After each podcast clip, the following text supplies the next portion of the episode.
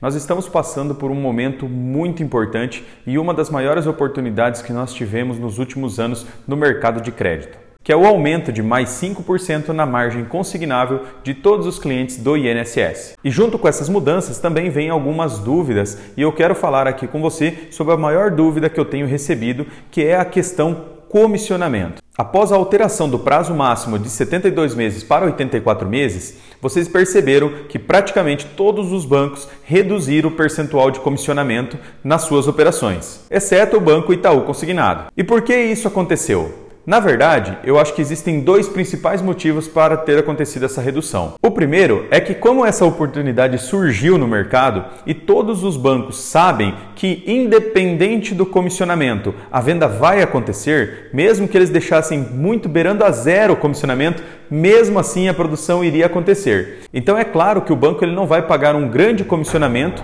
nesse tipo de operação que ela vai acontecer por si só, ela já iria acontecer. Nesse momento, nós estamos falando que o correspondente ele não está nem vendendo, ele está tirando o pedido. Provavelmente, se vocês já começaram a atuação de vocês em cima dessas margens, vocês têm percebido o quanto é fácil vender essa margem para aqueles clientes que são tomador de crédito. Então é compreensível que o banco pague um menor comissionamento e tenha um spread maior nessa operação. Mas Luciano, então por que o Itaú manteve seu comissionamento? Bom, todo mundo sabe que o Itaú é um dos grandes bancos do nosso mercado.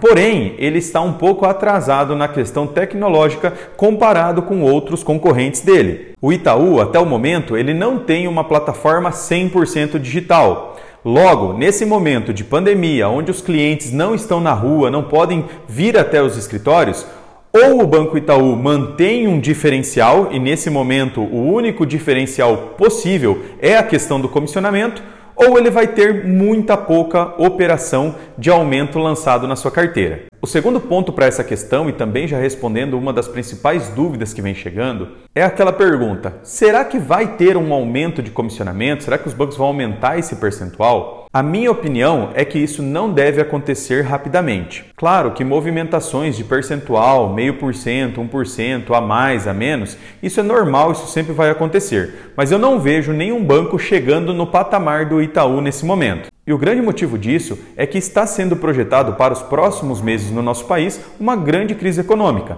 Automaticamente, se temos uma crise econômica, o custo do dinheiro ele fica mais alto para o banco e automaticamente o banco fica receoso nos seus investimentos, inclusive com o crédito consignado. Então, obviamente que o banco ele vai dar uma segurada nesse momento para ter um spread maior na sua operação. Agora, falando desse percentual de comissão a médio e longo prazo, eu acredito que sim, nós vamos conseguir chegar aos mesmos patamares que nós tínhamos até o momento dessa alteração de prazo. Mas reforço, não acredito que isso seja logo. E também o que é importante a gente entender é que no prazo de 84 meses, a questão antecipação, ela fica bem delicada. Por quê? Porque o prazo é muito longo e o correspondente master, aquela promotora, ela vai estar antecipando essa comissão de 84 meses. Então, ou seja, o risco risco ele se torna ainda maior para a promotora. Então, se vai voltar no mesmo patamar à vista, a gente ainda não consegue precisar. Mas referente ao comissionamento diferido, provavelmente nós vamos chegar no mesmo patamar. Mas logicamente, toda promotora vai ter que ver qual o custo dessa antecipação e qual o risco dessa antecipação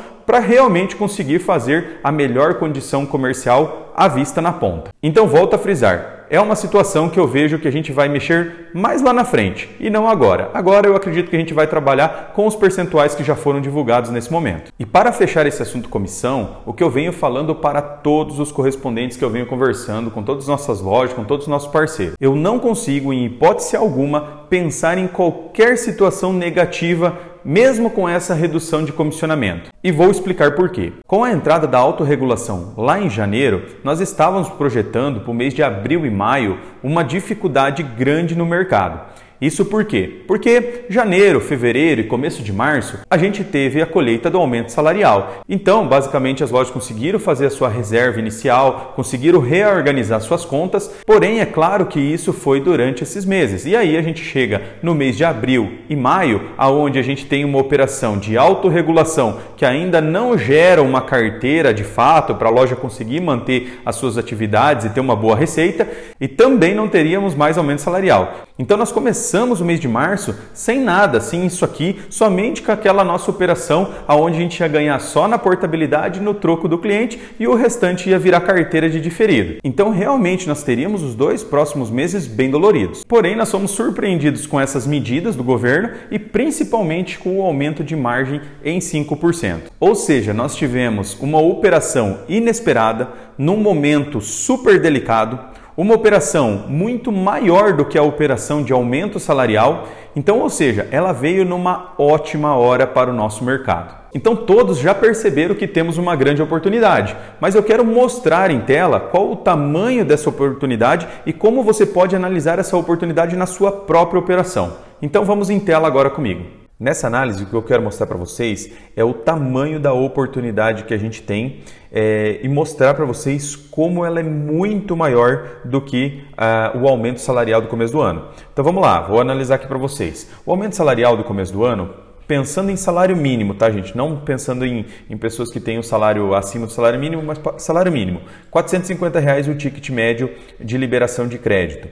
Agora, no aumento salarial 5%, para esse mesmo cliente salário mínimo, em torno de 2.100, um pouco mais, é, mas vamos lá colocar 2.100 de ticket médio, ok? Então vamos lá que no começo do, do, do ano eu atendi 400, tá? Consegui vender para 400 pessoas da minha carteira o aumento salarial. Então, é, eu tive uma produção aí total de aumento salarial de 180 mil, beleza?